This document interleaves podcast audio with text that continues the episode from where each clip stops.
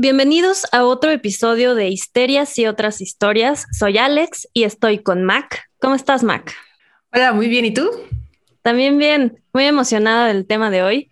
Les voy a platicar de una de las empresas pues más reconocidas del mundo de Disney, y nos vamos a enfocar en los mitos, las leyendas y los datos curiosos de esta empresa que lleva más de 100 años y este ha, ha producido bastante información al respecto de sus películas, de los parques temáticos, de la vida de su fundador Walt Disney y vamos a platicar un poquito de eso.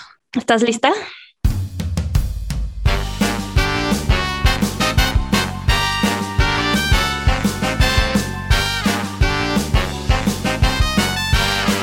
Increíble, me encanta Disney. Estoy lista y quiero que sepan que Alex viene vestida ad hoc con una camiseta de Mimi.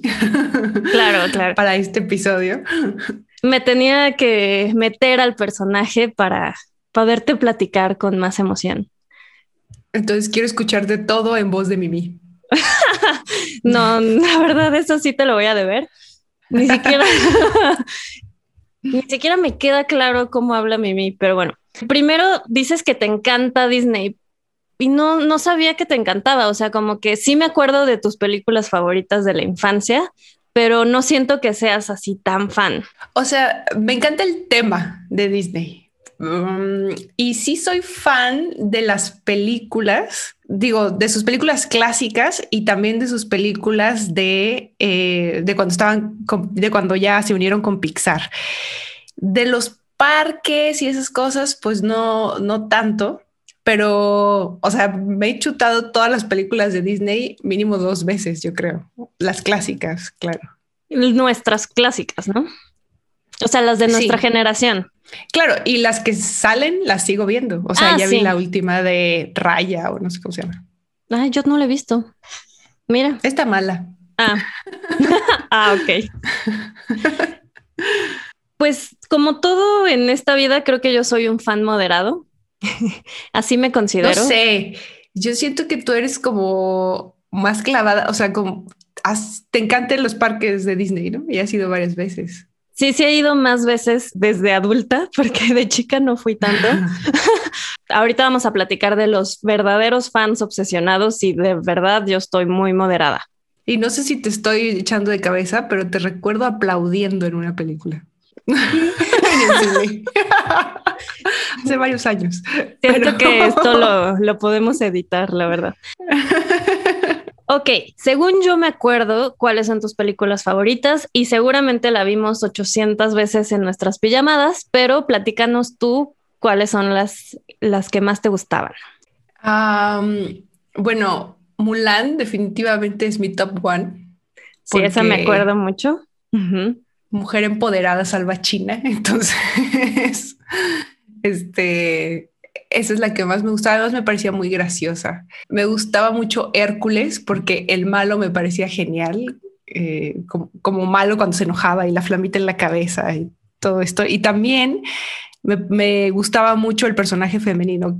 Evidentemente, siempre me guiaba por eso. Y era una mujer como diferente a los otros personajes femeninos que había en Disney. Sí, justo creo que son de las dos películas como no tan clásicas, ¿no? De, del tema de, de voy a enamorarme del príncipe. Definitivo. Creo que también por eso me gustaban. Y bueno, El Rey León, de Hakuna Matata, no hay forma de que no te guste. Claro, además El Rey León salió en 1994, entonces, bueno, yo me acuerdo ir al cine a ver El Rey León creo que fue de las primeras películas que vi en el cine. Entonces fue una experiencia que nunca se me va a olvidar. Además ese opening está increíble. Sí, es muy bueno.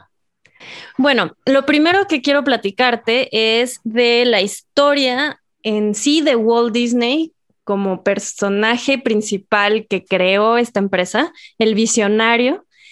Y pues ahí entre lo que te platico de él, pues va a ir de la mano obviamente todos los momentos importantes de la empresa hasta su muerte y lo que pasó al final, ¿no?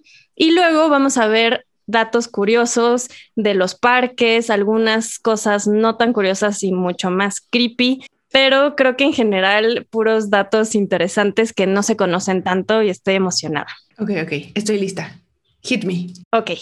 Bueno, Walt Disney nació en 1901, que no sé por qué me sorprendió, como que no sabía, no tenía ni la menor idea de la referencia histórica de cuándo nació, pero bueno, nace en una familia pues obviamente tradicional de la época y crece en una granja en donde cuentan que su papá es un tanto abusivo, su mamá es muy amorosa, pero desde chiquito él dice que quiere ser artista, como que sabía muy bien que eso era su vocación. Sin embargo, su papá le decía como que eso qué, ¿no? No vas a vivir de eso. Y pues obviamente, como todos los niños en esa época, pues tenía que trabajar en la granja.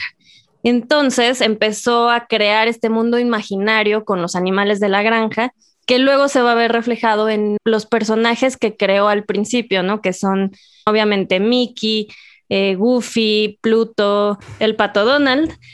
Entonces son, empezó creando estos animales precisamente inspirado en su infancia creciendo en una granja.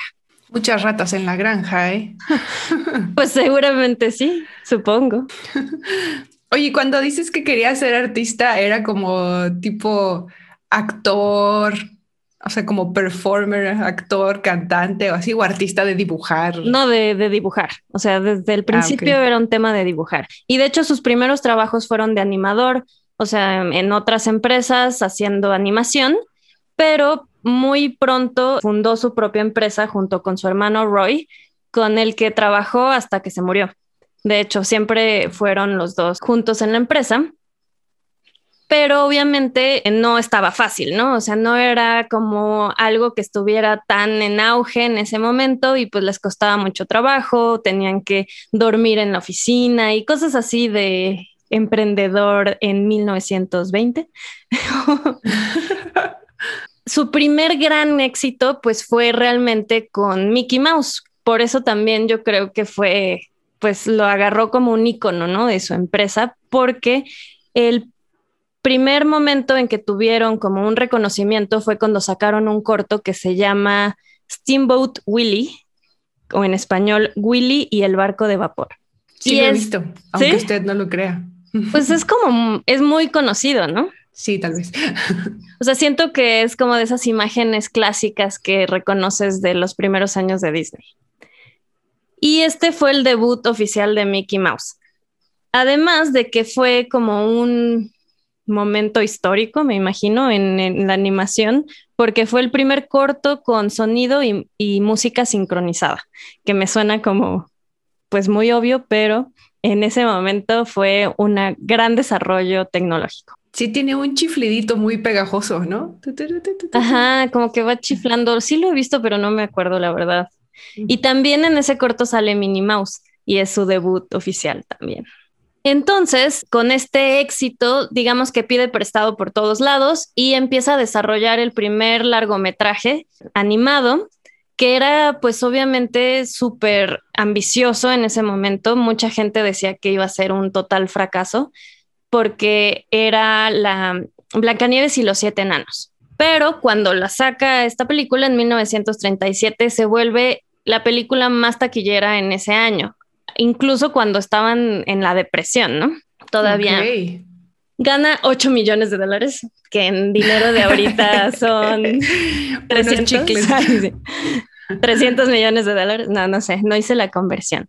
Pero en ese momento fue un súper éxito y eso fue lo que les dio pues toda la credibilidad como estudio de animación y empezaron a desarrollar otras películas como Fantasía, no sé si te acuerdas de esa.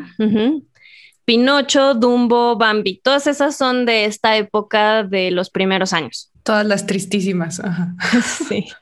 Justo hablando de tristeza, aquí hay una de las primeras teorías de la historia de Disney, porque cuando se vuelve tan exitosa Blancanieves y los siete enanos, Walt y Roy eh, se traen a sus papás que vivían en Chicago, me parece, la verdad no sé dónde, y se los traen o se los llevan a California y les compran una casa, ¿no? Es como el sueño americano de por fin tenemos éxito y les vamos a comprar una casa. Y poco tiempo después la mamá le dice a Walt que siente un olor como raro y Walt manda a alguien de la empresa que cheque qué está pasando. Según esto es una fuga de gas, la arreglan y ya. Pero no sé si al día siguiente o muy pocos días después llega la señora de la limpieza y eh, los encuentra pues inconscientes a los papás. Y resulta que no se había arreglado bien la fuga.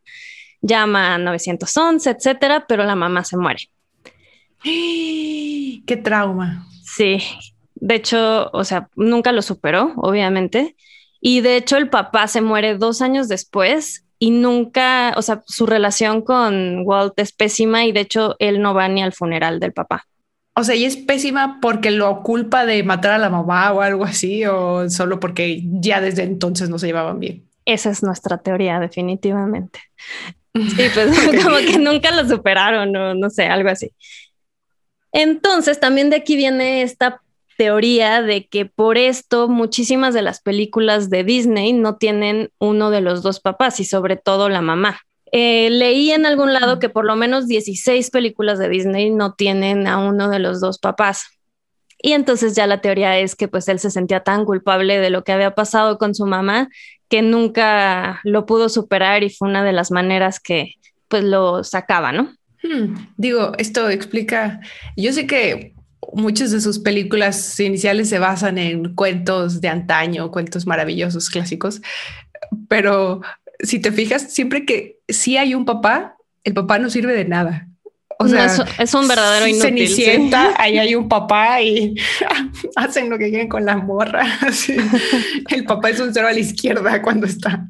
Pues en todas, o sea, en la de Blancanieves no detiene que la maten. O sea, nomás empezando por eso. sí, no, realmente hay muchísimas familias bastante disfuncionales en las películas de Disney. Me queda claro.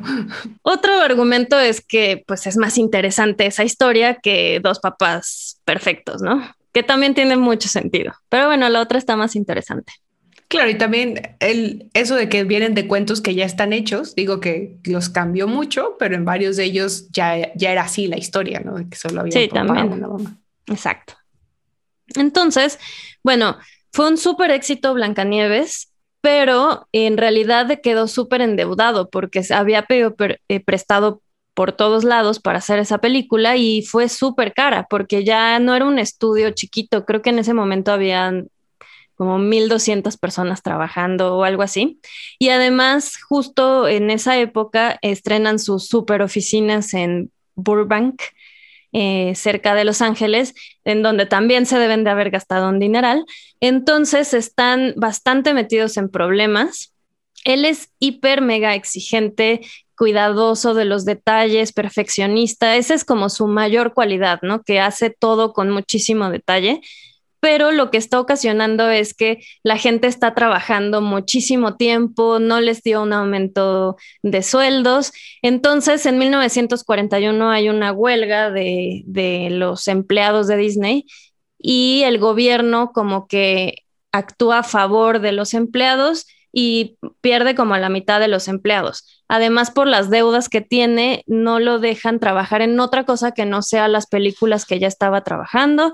Entonces, como que en esa época él se pone un poco, se siente traicionado por su equipo, como que dice todo lo que he hecho y ustedes así me pagan. Ay, bueno, capataz. él es bastante pro capitalismo. E, digo, estamos hablando de una época donde eso es bastante común, ¿no? Pero sí, sí vamos a ponerlo en esa categoría. Sí, de abusador laboral. Exacto. Entonces, mientras está la huelga, le ofrecen un viaje a Latinoamérica porque como está obviamente la Segunda Guerra Mundial, estamos hablando de 1941, a Estados Unidos le conviene que todos los países de Latinoamérica pues estén de su lado, ¿no? Y que sean aliados. ¿Se lo ofrecen como mercadotecnia? Sí. Sí, sí, es como un plan del gobierno para que todos estemos aliados con Estados Unidos. Entonces invitan a Walt Disney porque pues le piden que haga algunas películas o cortos o temas relacionados, ¿no? Para esto, Walt Disney ya en este momento está haciendo propaganda pro Estados Unidos para la guerra, ¿no? Eh, hace muchos videos para que se enliste la gente para ir a la guerra, para que paguen sus impuestos, para que odien más a los nazis, cosas así. Sí, me acuerdo. Hay un, un famoso del pato Donald. Sí, el pato Donald hace muchísimos de esos. Es como la imagen oficial de la Segunda Guerra Mundial. Claro que, o sea, eso habla mucho, o sea, es, un personaje súper colérico, que no se le entiende nada lo que dice, muy reaccionario, ¿no? Sí, me parece odio al Pato Donald. No me gusta ese personaje, oh. lo siento.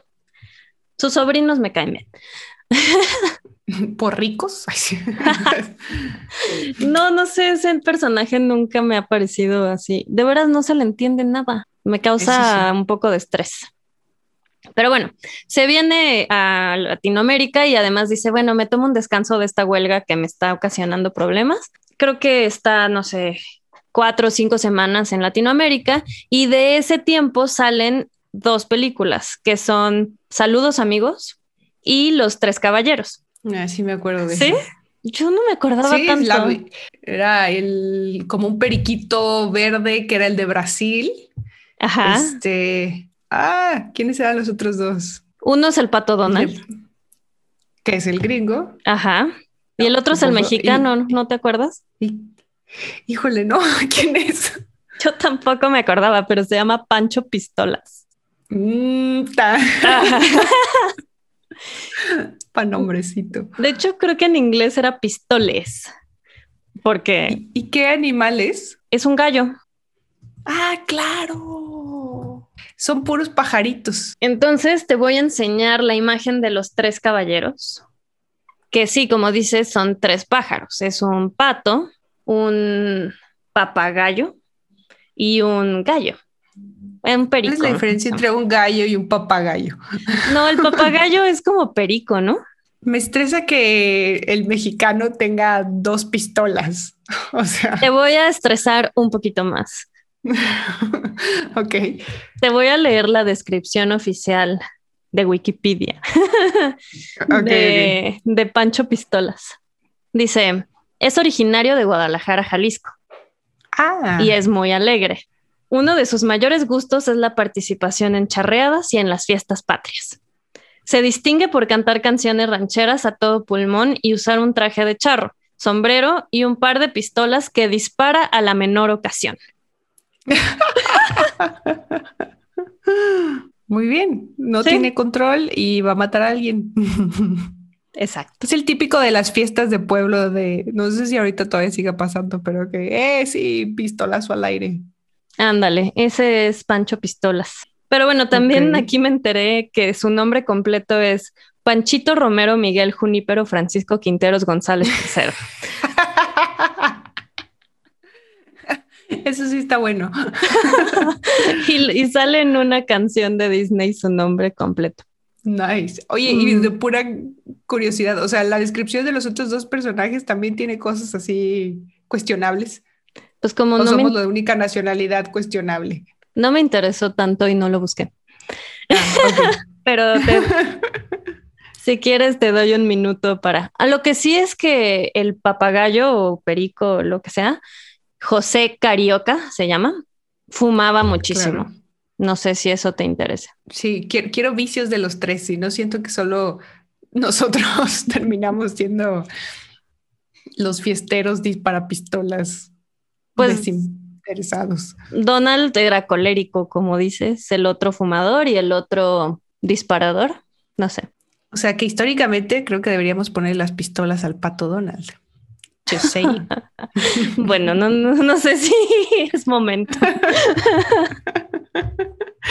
ya está bien. Si quieres, hacemos otro podcast. y bueno, ya un dato curioso de este tema es que cuando México entró a la Segunda Guerra Mundial con el Escuadrón 201, esta fue como la mascota no oficial del Escuadrón 201. Este Pancho Pistolas. Yo dije, ah, ya, la, ahora la guerra mundial como las Olimpiadas tienen mascota. No oficial. ya, ya. Con todo esto que hizo en la guerra, pues se recapitalizó Disney.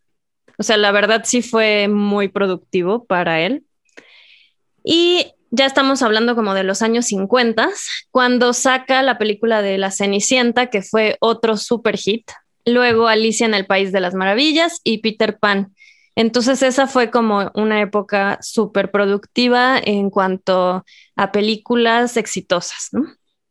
Y supongo que para esta época ya había resuelto todos sus asuntos con la huelga y así. Sí, ya, ya todo eso ya se había solucionado. Se solucionó en el mismo año, pero él se quedó resentido y ahorita vamos a hablar de eso. Entonces, lo que se dice por ahí es que entre la muerte de su mamá y también su esposa tuvo en algún momento unos abortos, él tuvo un par de crisis nerviosas en su vida y él quería encontrar o, crear con sus películas y con todo lo que hacía en Disney, pues este mundo de fantasía mágico en donde las cosas se solucionan y todos vivimos felices, ¿no? Entonces, también eso lo lleva a la creación de Disneyland, que es el primer parque temático que hizo en California.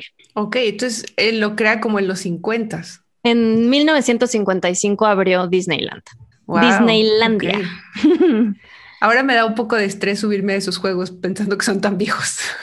no te debería dar nada de estrés. O sea, si algo hace bien Disney es que le mete dinero a todo. O sea, tiene muchos recursos y todo está perfectamente cuidado. Ese sí es un tema que en los parques de, Estados Unidos, yo que he ido de adulto,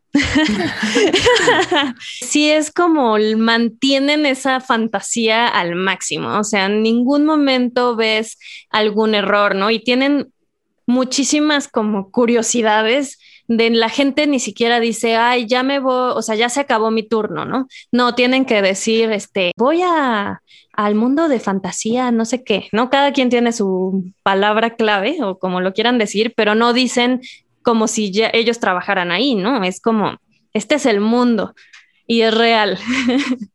Oh, está lindo eso.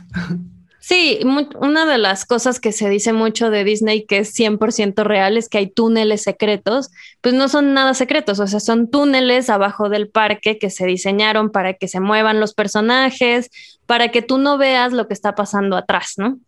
En teoría ni siquiera deberías de ver que saquen la, la basura, o sea, así tiene que ser. Siento que eso se presta mucho para una película de terror, los túneles secretos bajo el parque de diversiones de Disney. Piénsalo. Ok, igual se lo podemos comentar a ellos. Pero bueno, eh, la calle principal es como Estados Unidos en los 20, tal vez, o algo así, es como inspirado en esas épocas, pero también tiene la parte del futuro, inspirado en cómo él creía que iba a ser el futuro, con muchos animatronics que esa fue una innovación de Disney, los animatronics. Eso no existía antes en los parques de diversiones. ¿no? solo por si no sabemos todos qué son los animatronics. Son como los personajes animados robóticamente, ¿no? Ah, como una réplica robótica de algún personaje. Por ejemplo, el, uno de los juegos más famosos es el de Piratas del Caribe es como de los que oh. más teorías de conspiración tiene, más, bueno, generó las películas, ¿no? O sea, tiene muchísima fama, puedes estar ahí formado hora y media o más. Anécdota irrelevante, creo, pero cuando yo fui, solo he ido al de Florida y yo fui con mi familia cuando yo tenía como seis o siete, no sé. Y mi mamá nos convenció de que ese juego era el mejor el del Piratas del Caribe. Hicimos filas siglos y nos dijo que íbamos a poder pelear con los piratas, que estaba bien padre. Y el paseo es de, o sea, no sé, será porque nos hicimos unas expectativas muy grandes, pero no puedes pelear con ningún pirata, nada más están los piratillos ahí moviéndose y tú vas ahí pasando alrededor. y fue, ¿en serio, mamá? Sí, creo que eso fue culpa de tu mamá. Sí. Lo sobrevendió. Pero bueno, eso era una súper innovación, que hubiera los piratas persiguiéndose, ¿no? Como todo eso era muy nuevo y de hecho su objetivo era que no solo los niños se divirtieran, sino que tú también como adulto pudieras entrar en este mundo de fantasía perfecto. Un problemita que tuvo en Disneylandia fue que la gente se enteró que el famosísimo Walt Disney estaba comprando terrenos y compraron todo lo que había alrededor antes de que él pudiera comprarlo. Y eso hizo que ese parque es un es pequeño realmente. O sea, tiene dos parques ahí mismo, pero si ya piensas en el de Florida, que fue el que tú fuiste, que ese es Disney World, es enorme, enorme, enorme. Porque lo que hizo fue que cuando empezó a planear este nuevo parque en Florida, pues compró con un seudónimo todos los terrenos que había alrededor y tiene muchísimos terrenos en esa parte. Walt Disney le emocionaba muchísimo crear este nuevo parque en, en Florida, pero el parque se empezó a construir un año después de que él se murió.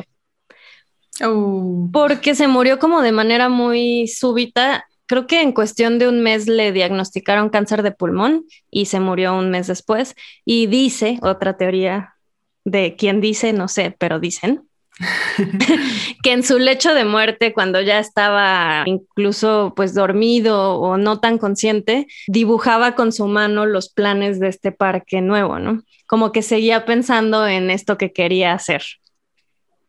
Ok, ok. Creo que es parte de la leyenda. ¿Su hermano Roy seguía vivo para este entonces? Sí, sí, sí. De hecho, Ok. cuando se muere Walt, Roy dice, híjole, como que no nos dejó suficientes planes para lo que quería hacer en Florida, porque él, Ah, es que no anotaron lo que estaba dibujando en el aire mientras moría. el gran sueño para este parque era el que ahorita se llama Epcot, si lo ubicas. Sí, de como países, ¿no? Ajá, Sí, sí, sí. Era totalmente diferente a lo que se imaginaba Walt Disney, Walter, no sé, ¿cómo se llama? Walt. Este, Walt. nuestro amigo Walter. Epcot en realidad significa prototipo experimental de una comunidad del mañana, que en inglés es Experimental Prototype Community of Tomorrow. Por eso se llama Epcot. Que es como el mundo feliz, o sea, esa es la Ajá. idea de todos unidos. En realidad lo que él quería hacer era una ciudad perfecta, como con 20 mil personas que vivieran allá adentro, pero con todas las características de un parque, o sea, que no vieras dónde se llevan tu basura, que todo fuera perfecto. Incluso en algún momento él hablaba de un domo en donde la temperatura estaba controlada, todo el año era la mejor temperatura, o sea, estaba llevando al extremo el mundo perfecto. Me suena un poco de miedo de estas películas de distopia. Eso iba a acabar terriblemente mal. Pero cuando se muere, Roy dice, híjole, como que no, no me late tanto, ¿no? Y en realidad se enfocan a hacer primero Magic Kingdom y todos los otros parques y abren en 1971. ¿Y tú, tú conoces los dos de casualidad? ¿Los dos parques? California y O sea, el de. Florida y el... Ajá. Ajá, sí, sí conozco. ¿Y si ves una diferencia sustancial? Sí, sí, sí. o sea, es que el tamaño es irreal, el de Florida, ¿no? O sea, el de Florida fui a una despedida de soltera. claro. Y toda la despedida fue ir a Disney. O sea, estuvimos cuatro días ahí y nos dedicamos a ir a parques. Y así de que llegas al cuarto y te tienes que meter los pies a agua caliente porque no puedes más. O sea, es gigante. Adiós a las despedidas de soltera de sexo, drogas y rock and roll. O sea, Bueno, esta fue una despedida ñoña. Lo veo. Pero tiene la parte de Downtown Disney donde hay este, bares y restaurantes. Hubo un poco de alcohol. Ok. ¿Venden alcohol en los parques? No, ¿verdad? Sí, Ah, sí. Sí, es Como medio no reciente, pero sí, sí venden. O sea, sí, definitivamente en todos los restaurantes venden alcohol. No sé si alcohol así como vodka, pero vino sí. Mm, ok, ok. Es parte de mi experiencia en Disney. Reservar en un lugar, tomarme una copa de vino y luego seguir. No, pues así sí. y bueno, obviamente después eh, de que murió Walt, eh, hicieron esta parte del parque y han habido muchísimas películas después. De hecho, las que nosotras conocemos y crecimos, pues son de los 80s, 90s. Pero sí hubo una época que dicen que no sabían muy bien por dónde ir, porque él era como una parte tan importante de la parte creativa de, del desarrollo de las películas que sí estuvieron perdidos unos años. Pero bueno, creo que les ha ido bien, sospecho. Creo, sobre todo ahora que tienen todos los superhéroes ahí.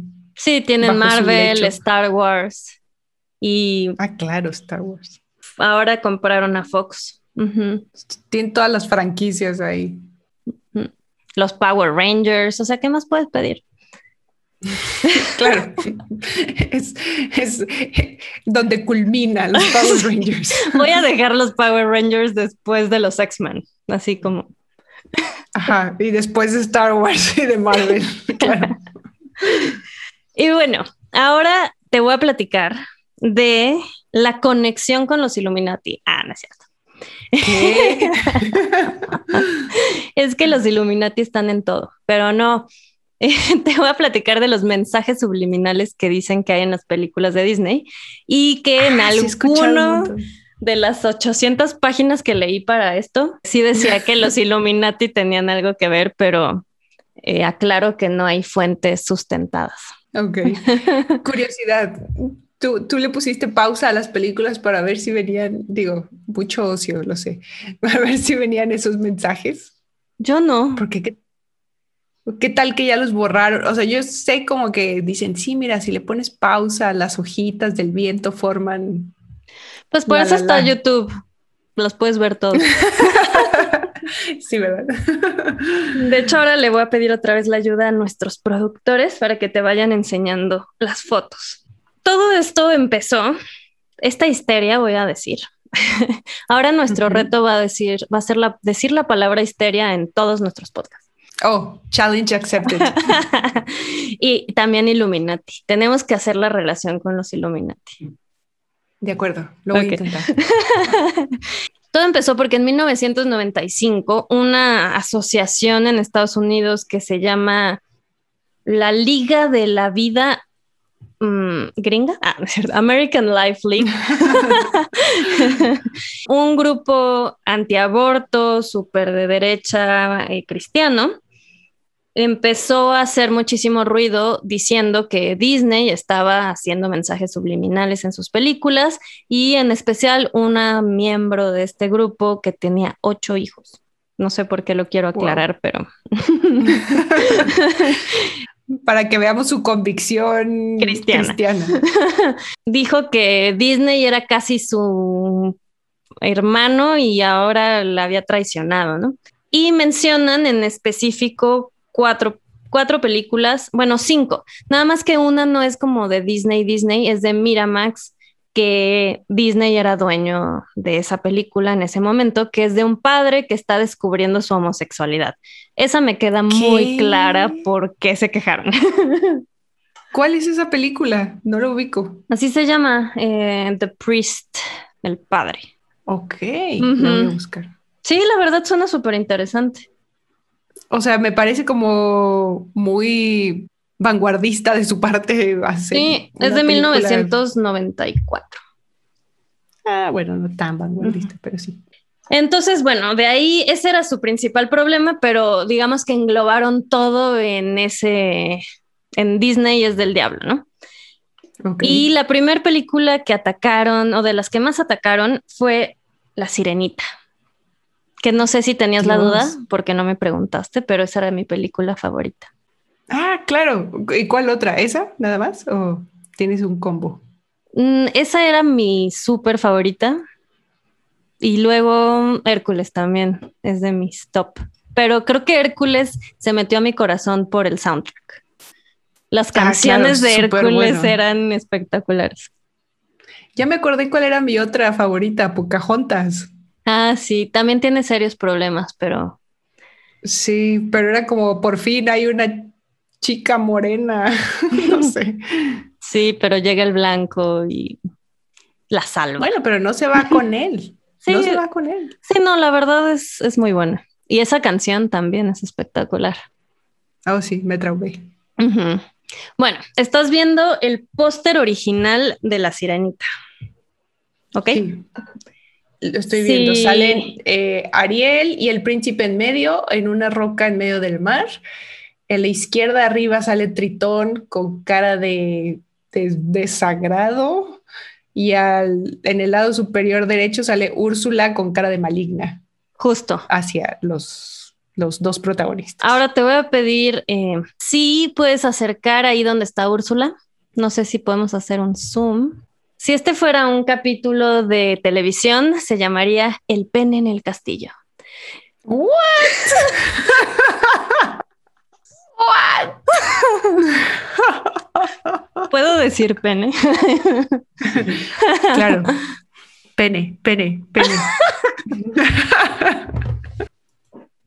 Estás viendo en tu pantalla un close-up de lo que dijimos que vamos a llamar a el pene en el, en el castillo, en el pastillo. el pene en el castillo. Para los que nos estén escuchando, o sea, de lejos se ve solo como barrotes de oro, o sea, muchos, muy seguido, y no parece haber nada raro. Ahora estoy viendo una parte como hecha en un acercamiento y ahí, claro, está hasta delineado. ¿No? Sí, sí, sí, o sea, no hay confusión. No hay como que no, no, no, no quisimos. Y han habido muchas explicaciones que ha dado pues no sé si explicaciones, pero han tratado de decir que eh, el que lo hizo no trabajaba en Disney, que estaba subcontratado, pero creo que no es cierto. También dijeron que como que el que lo hizo estuvo hasta las 4 de la mañana y tenía que entregarlo. Y fue un error, o sea, como Era una mentada de madre, me tienen aquí. Pero sí, es verdad, o sea, sí fue así el póster original y luego lo cambiaron. Y para todos nuestros escuchas, vamos a, ya sea, a, no sé si podemos poner esa foto en Instagram, pero si ponen en cualquier buscador póster original de la sirenita, ahí lo van a encontrar. Ok, es un pene de oro, además en el castillo. Sosteniendo la torre principal del castillo. Y bueno, otra escena que todo el mundo también dice que hay otro pene en la sirenita es en la escena donde hay una boda en un barco que se está casando la versión humana de la bruja, bueno, de Úrsula. El padre está hablando y hay como una mini escena en donde parece que tiene una erección. Y es así, Disney ha salido a decir que es su rodilla. Sí, ahí, sí está un poquito exagerado, ¿no? Además, si es una erección, es muy pequeña. Pues, del tamaño de sus piernas, ¿qué esperabas? O sea, tampoco. Pero tiene una túnica, o sea, no, sé. Pero bueno, eso la verdad. no, no se las otorgo. No, yo tampoco. La otra película que agarraron también para esta cruzada en contra de Disney fue El Rey León. Y esta creo que es a la que te referías hace rato porque se, o sea, se acuesta el Rey León, el rey, se acuesta Simba en una piedra y como que saca polvo. Y parece que dice sex, ¿no? Ok. ¿Lo estás viendo ya? Sí. Sí veo, aunque creo que, o sea, no está hiper claro, pero sí lo veo. Pues de hecho sí es verdad, hasta cierto grado, porque lo que, lo que dijeron, uno de los animadores del Rey León, lo que dijo fue que en realidad lo que querían poner era SFX, que era el nombre del departamento dentro de Disney que estaba haciendo los efectos especiales de la película. Ah, Entonces era así como un, dato curioso. De, ¿no? Una firmita oculta que se, se usa mucho. Exacto. Y Disney lo ha hecho muchísimo en muchísimas películas, sobre todo en las de Pixar, ya ves que tiene, podríamos hacer un podcast solo de esos detalles, ¿no? Sí, y además sí se ve como que la última patita de la E está como caidita, como si fuera, o sea, sí podría pasar por una F. Pero bueno, la verdad ocasionó muchos problemas porque todo el mundo seguía en el, en, la conspiración y ya cuando lo sacaron en 2002 en DVD, le quitaron, o sea, quitaron esa escena, lo borraron, digamos. Ya, ok. Otro que la verdad está complicado también de, ver es Aladdin. Aladdin mm. salió ya en 1992, creo. Y hay una escena esa tiene mucho que no la veo animada. Vi la adaptación. Pero cuando él ya se vuelve príncipe porque pide el deseo y todo esto, ya ves que ahí ya le empieza a caer mal a Jazmín. Ajá. Porque ya es un príncipe como los demás, ¿no? Entonces hay una escena en el balcón donde él está convenciendo de que no es como los demás y según esto, se oye en inglés, la traducción sería, buenos adolescentes, quítense la ropa. ¿Qué? ¿Y en voz de quién? O sea, ¿quién, quién dice eso? ¿Una voz del fondo? ¿Aladino? ¿Ella? ¿Jazmín? Disney dice que es voz de Aladín, pero al lado sí se oye como Aladín diciendo otra cosa. La verdad está súper confusa esa escena y por lo menos les, do, les quito puntos por confusión, porque ellos dicen que de, dijo, buen tigre, despega, lárgate, vete. O sea, está muy rara esa escena. Luego, si quieres buscarla, la verdad es que no, no me, como que no me causó tanto escándalo, pero este, pues también está interesante y también fue una de las que acusaron de mensaje subliminal. Claro, porque no va a ser que el, todos los adolescentes que lo escucharan comenzaran a encuerarse después de esa escena. Uh -huh. Pues es que ese era el objetivo de Disney y de los Illuminati. Por supuesto, encuerar adolescentes. Exacto. o sea, yo veo muy claramente la relación, no sé tú. que además sí me imagino, o sea, si tú eres un, no sé cómo se llame, técnico de sonido, diseñador de sonido o algo, que si te quieres divertir un poco, metas ahí como sí, algo la verdad, que haga ruido. Sí. Estaría divertido. Justo la que te voy a decir ahorita, esa 100% verídica, y fue alguien en postproducción que dijo, jaja, me voy a divertir. Porque esta es, ¿te acuerdas de Bernardo y Bianca? Ajá, sí. Ya ves que en algún punto van volando como en una paloma o en, una, Ajá, en sí. un pájaro. Pues pasan por una ventana y hay una mujer desnuda y se le ven las boobs. Ahí te estoy poniendo. Estoy viendo. sí, sí, ahí sí es una foto copy paste ahí. Ajá, es como si le hubieran hecho un collage, un, una revista ahí. Cuando salió en el cine nadie se dio cuenta porque literal es un microsegundo, ¿no? Pero ya que salió en video, se empezaron a dar cuenta y, y Disney tuvo que decir que se retiraran 3.4 millones de copias de esta, de esta película. Para volver a sacarla ya sin eso, ok. Ajá. Sí, pues, o sea, Oye, como que reconocieron que algo había pasado en postproducción y, y pues retiraron todo el producto que había en ese momento. ¿Habrán averiguado quién fue? Pues según esto que no, dicen. A mí lo que me queda duda es quién demonios descubre todas estas cosas, porque o sea, ¿estás de acuerdo que se tienen que ir cuadro por cuadro por cuadro para descubrir cada cosita que sale? Y además, o sea, supongo que si esta asociación quería encontrar trapitos sucios de Disney, pues se agarró con su beta o, o no sé qué, cuál era el formato de la época. O sea, poniéndole pausita y arreglando. No. De hecho, ellos no fueron los que se dieron cuenta. O sea, salió como una nota en, en las noticias locales y de ahí lo agarraron. Entonces, alguien más fue el que se dio cuenta y por alguna razón llegó a las noticias. Pero bueno, el de Bian Bernardo y Bianca sí siento que es de noticia. Sí, sí, sí. Además, los ociosos sobramos en este mundo, creo, entonces. Exacto. Entonces, bueno, esos son los mensajes subliminales más famosos de las películas de Disney. Seguramente habrá otros, pero si estos algunos son dudosos, los otros van a ser muy dudosos. Que cabe mencionar que todos estos tienen que ver con sexo, ¿verdad? Porque si fueran de violencia nos importarían menos, nos, nos importan menos, pero como son de sexo, son como de lo que se agarra más. Claro. La polémica. Sí, no vayan a despertar los niños. sí. Y bueno, otro, otra película muy controversial, o tal vez la más controversial, pero con un mensaje cero subliminal, totalmente equivocado y directo, es la de Song of the South o Canción del Sur en español. No sé si la ubicas. Nada. ¿Ubicas la canción de... ¿No? no.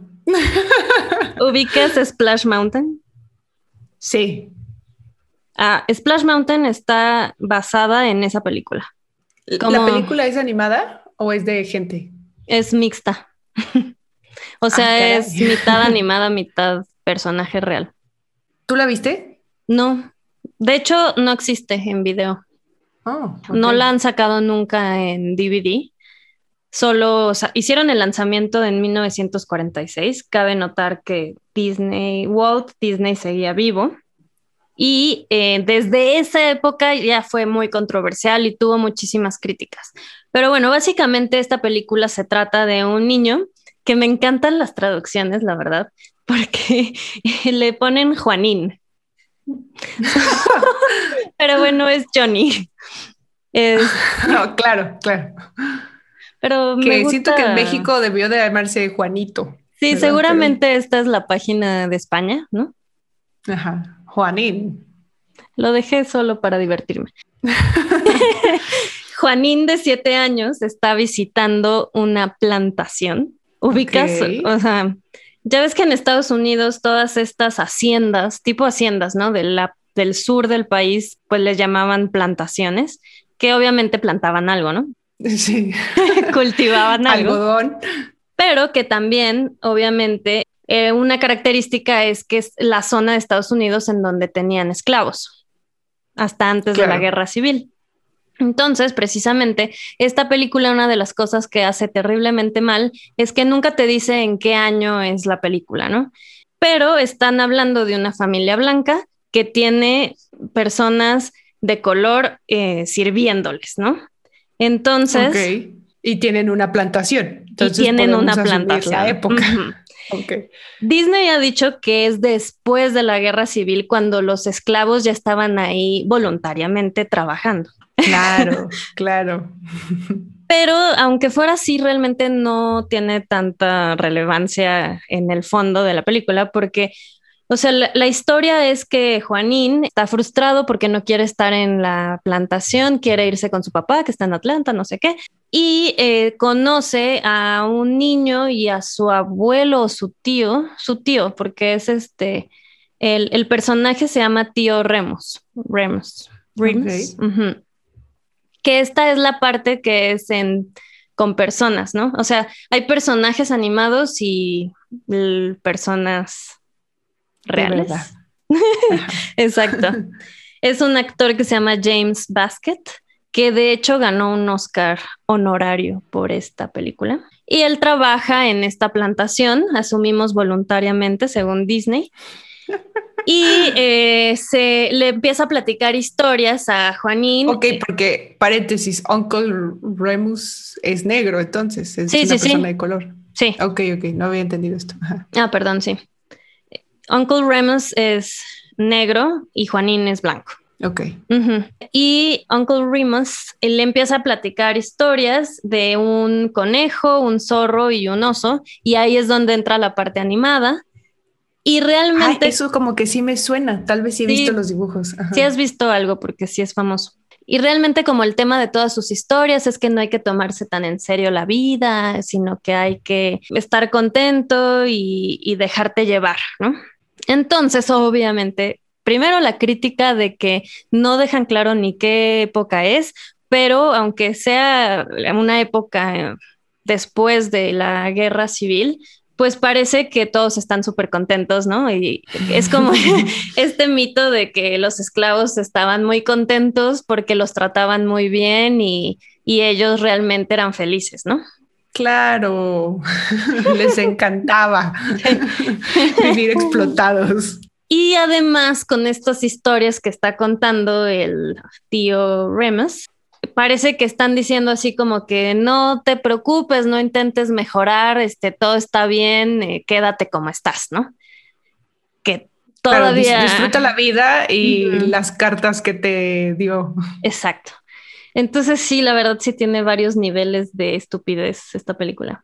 Claro que, o sea, todas las películas después sacar algo, ¿no? Digo, con el movimiento feminista, todas las películas clásicas las acribillan, pues. Sí, eso es verdad, y sí es de 1946 esta película, pero incluso en esa época fue muy criticada, o sea, ya ya en esa época se veía mal. Entonces, sí, definitivamente no fue lo mejor. Y además Disney claramente no está orgulloso porque nunca la ha sacado en DVD y hace como que no existe. Sí, no, no le conviene y menos ahorita. Sí, en el 46, no, ahorita mucho menos. Exacto. Pero te preguntaba de Splash Mountain porque justo en, el año pasado, que fue el movimiento más fuerte en Estados Unidos por todo lo que pasó de Black Lives Matter y todo eso, empezaron a buscar que le cambien el tema a esa atracción de Disney, que es Splash Mountain.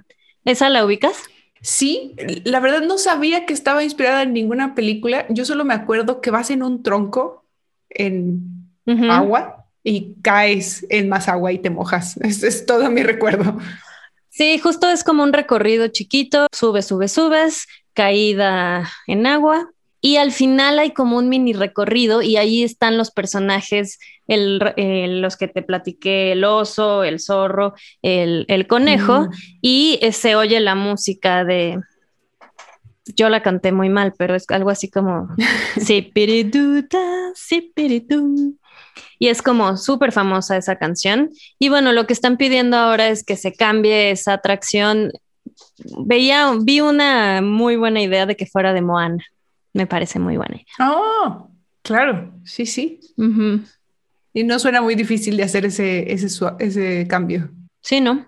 Y bueno, creo que me extendí más de lo que quería con este tema, pero me emocioné. Y ya nada más te voy a contar dos datos curiosos de este, los parques. Uno de, em, de, la atracción que habíamos platicado de Piratas del Caribe y otro de lo que hablábamos de la gente súper obsesiva de esta marca. El primero es que cuando se inauguró originalmente la atracción de Piratas del Caribe, que es, fue en 1967, querían que todo fuera súper real, ¿no? Entonces, originalmente eran esqueletos reales los que había en Piratas del Caribe. ¿Qué? Sí, o sea, se los pidieron ¿De a... No, no, todo bien, o sea, nada ilegal. O sea, realmente le pidieron eh, estos esqueletos a la Universidad de California, al centro médico, y los usaron. No, no es de... no fue nadie que se murió en el parque ni nada. Yo eso pensé. Imagínate, toda la gente que se ha muerto en el parque lo quieren ocultar, usan sus esqueletos, los ponen en una nueva atracción. Oh, por Dios. De hecho, sí se han muerto muchas personas en el parque. Ok. Creepy. La, la mayoría por razones normales de les, bueno, normales entre comillas, les dio un ataque al corazón o alguna durante un juego. Pues saliendo, sobre todo terminando algunos juegos, sí. De hecho, hay un juego en especial que se llama Mission Space, ¿lo ubicas? Sí. El de Epcot. Es de estos como de realidad virtual, ¿no? No. Ah, ok, no, entonces. ¿Es el que simula que estás en un cohete? Sí. Ah, ok, sí. Sí, es como una centrifugadora gigante. Sí. Que te hace sentir así como, como si estuvieras despegando y llegas a un momento como de menos gravedad. Sí, me acuerdo que hay una versión, tú puedes, hay dos filas y hay una versión que es la light y otra es la fuerte. Yo me fui a la light. Ah, precisamente eso existe porque se murió un niño de cuatro años en 2005.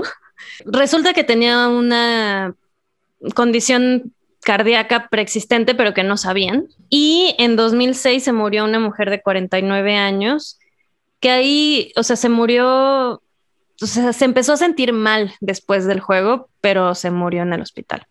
Creo que de un aneurisma. que le sacudieron demasiado fuerte el corazón y el cerebro. Ella fue de un aneurisma. Ajá. Y luego de que pasaron estas cosas, como que dijeron, mm, igual y no es tan sano, ¿no? Este. y fue que pusieron esta versión light y además, no sé si te acuerdas, bueno, es que yo sí me subí a la versión original, a la fuerte. Pero todo el tiempo que estás ahí formado es así de, ¿estás seguro que te quieres subir a esto? Así como advertencia, advertencia. Este, ¿Estás seguro? ¿Y por qué están seguros? Deberían dejar solo la light y ya. Porque el otro se siente increíble. La light no debe sentirse absolutamente nada. Sí, pero si tienes un problema del cual no sabes, te mueres. Pero pues ya te advirtieron y no los puedes demandar. Ese es el punto. claro, no es evitar que te mueras, es evitar que los demandes, por supuesto. Exacto. Sí, de hecho, eh, no tengo datos muy actualizados porque tengo un dato de 1985. ok, ni siquiera habías nacido. O ya, ya había nacido, no sabemos. No sabemos. Pero en, en ese año había como 100 demandas al año contra Disney por incidentes que había habido en el parque. No que muy seguro y no sé qué. Es muy seguro. La gente se hace tonterías. O sea, fue su culpa que hubiera incidentes, se murieran. las, medidas de seguridad de Disney no tienen nada que ver. En la mayoría de los casos no tanto. O sea, hay gente que se para a la mitad. O sea, uno se murió porque se paró y quiso hacer algo y pues se fue de boca, ¿no? Este... ¿Vas amarrado ahí o algo? No, no vas amarrado. Tienes como una tienes como una barrita, pero no, no vas amarrado. ¿Sabes? Creo que sí sabes, pero yo le tengo miedo a los juegos mecánicos. Y sí, me subo y me subo con pavor y llanto en mis ojos esperando salir. Entonces, parte de lo que hago siempre es asegurarme de que el cinturón, la cosa que va sobre los hombros o algo, o sea, me agarro de eso, o sea, no te vas a ir. O sea, creo que en Disney debe de haber dos juegos que realmente sean así como de riesgo. Tengo que volver a ir ya con, otra, otra mentalidad, pero, pero sí, sí me dan miedo. Digo, las de Disney, pero todos los parques aledaños que Universal y bla, bla, bla, que hay otros. Este, supongo que los juegos, esos sí son de a de veras. Sí, sí, sí, hay otros que sí. Y bueno, último, último tema, lo que habíamos comentado desde el principio de la gente que es, eh, esos sí son fans de a de veras Obviamente, pues está desde todo el tipo de producto, ¿no? Pero también están los que proponen matrimonio en Disney, los que ah, se casan en Disney, los que se mueren en Disney. sí. Y los que avientan las cenizas de su ser querido en Disney. Eh. o sea, vas en el juego y te cae un bonche de ceniza en la cara. Pues leí un artículo de, este si era del New York Times o de algo así, o sea, confiable, que, que decía que por lo menos pasa una vez al mes. ¿Qué? ¿Y lo hacen desde un juego o así como discretito en un arbolito de Disney? Hay ochos, o sea, hay, muchas versiones de esta actividad. o sea, obviamente es gente que su mamá, su hijo, su ser querido, pues quería mucho Disney, ¿no? O sea, tiene una relación clara. Y obviamente en lugar de ir a visitarlos a un cementerio, pues van a Disney simbólicamente, porque esas cenizas ya no están ahí. Claro, es una buena excusa. Voy a ver a mi prima, voy al, parque. Exacto. Entonces, pues sí, lo, tiran en los parquecitos, en la laguna, eh, en, en este, diferentes atracciones o juegos, pero en la que más, más, más lo hacen es en la mansión embrujada. Está bueno, me gusta, me gusta. Pero así sí les doy permiso. O sea, sí es una, o sea, está padre, supongo. Como dices, es un pretexto y así, pero sí es una pésima idea, porque si te cachan es un delito realmente, o sea, te sacan del parque. No sé si te ya te dejen volver después, pero sí te sacan. Y además tienen todo un protocolo porque sacan su aspirador especial y cierran el juego, aspiran todo y leí que alguien entra así y va inspeccionando todo buscando un montículo de cenizas. es el cazacenizas de la casa embrujada. Entonces, está bueno. ¿Cuál es su trabajo? Aspirar muertos en la casa embrujada. O sea, sí, no no está tan. Pero sí tiene cierto encanto que lo hagas en la casa embrujada, ¿estás de acuerdo? Pues está chistoso, sí. ¿No? Ajá, sí. Oye, y si es tan seguido y está prohibido, o sea, no hay como un protocolo de detección de cenizas a la entrada o algo así, o como. Ah, sí, tienes que pasarlo como escondido. Sí, porque te revisan toda tu mochila cuando entras. O sea, pero lo meten en un maquillaje, en una botellita de maquillaje. O sea, la gente se vuelve creativa. Pero claro, es como meter alcohol a un concierto. Tenemos un poco de experiencia en ese tema. Así distribuyanse las cenizas del papá, vamos. Es chistoso, pero no. Sorry. Ya se volvió muy macabro esto. Pues ya, ¿cómo viste la recolección de datos curiosos? Súper variado. Creo que hay, mucho, mucho de dónde cortar. Quiero saber más sobre los muertos en Disney para ya no ir, tener una excusa perfecta. No quiero morir en un juego de centrifugado espacial, gracias. No, la verdad, casi todos son este, culpa humana, aunque lo más reciente que yo recuerdo fue el niño que lo jaló un cocodrilo a la laguna. ¿Dónde hay cocodrilos en Disney? Pues es en Florida. Y están a la mitad de... Gracias, dicen que es en Florida, pero no sé si la gente tiene un cocodrilo en su patio. O sea, este es un lugar cerrado, eh, monitoreado. O sea, el terreno que tiene Disney, te digo que lo que ves es un tercio del terreno, o sea, son pantanos o cómo se le llama en Florida, los, sí, pantanos. hay, hay animales. O sea, no, lo que pasa es que Disney está en los pantanos de Florida y creo que esto pasó no adentro de un parque, pero sí en una de las instalaciones de algún hotel de Disney. Además, el niño tenía dos años, o sea, como que estaba por ahí merodeando y el, bueno, lo traducen caimán, pero pues es un cocodrilo, ¿no? Más chiquito, no sé. Una especie ahí, sí, más largo. Lo jaló al agua y aunque los papás se dieron cuenta y trataron de rescatarlo, pues no pudieron y lo encontraron al día siguiente. Qué, híjole, qué horror. ¿Y en qué, en qué año fue esto? En 2016. O sea, ese, me acuerdo mucho porque pues acaba de pasar hace muy poquito. Y sí, el, el entonces director de Disney, eh, CEO, jefe mayor, dijo que fue el peor día de su vida, ¿no? O sea, porque imagínate la tragedia, además, en el lugar más feliz del mundo. No, y un niño, no, sí, no, qué horror. Qué, bonita nota para cerrar el episodio. Sí, no sé si. no sé si le vamos a pedir a, nuestro editor que haga ahí un, una modificación.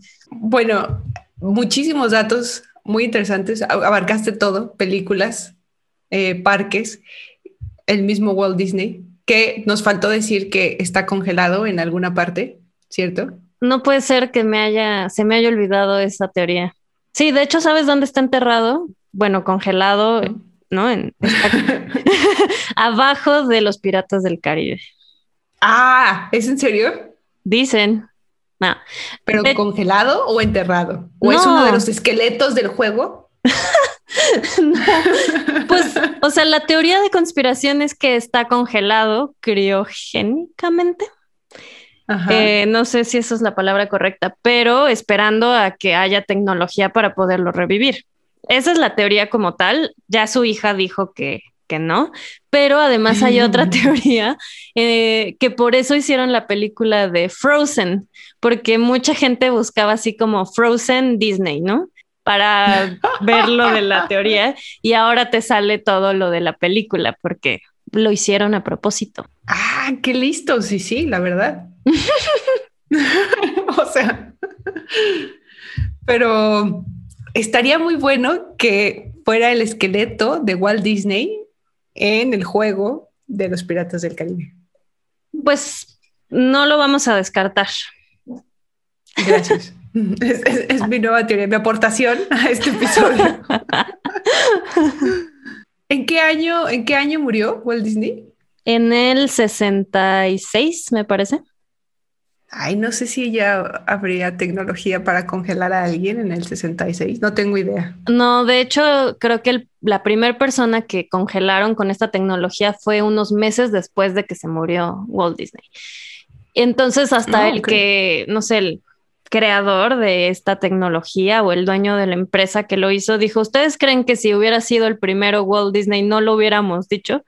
O sea, como que... claro, no lo hubiéramos capitalizado para nuestra empresa. Sí, entonces creo que a pesar de que es una muy buena teoría, no. Ok, me quedo con el esqueleto en el juego. Pues eso es todo. Me quedaron todavía más temas, pero lo vamos a dejar para un mini episodio de seguimiento al tema de Disney. Ok, ok, no puedo esperar. Este estuvo muy bueno. Súper.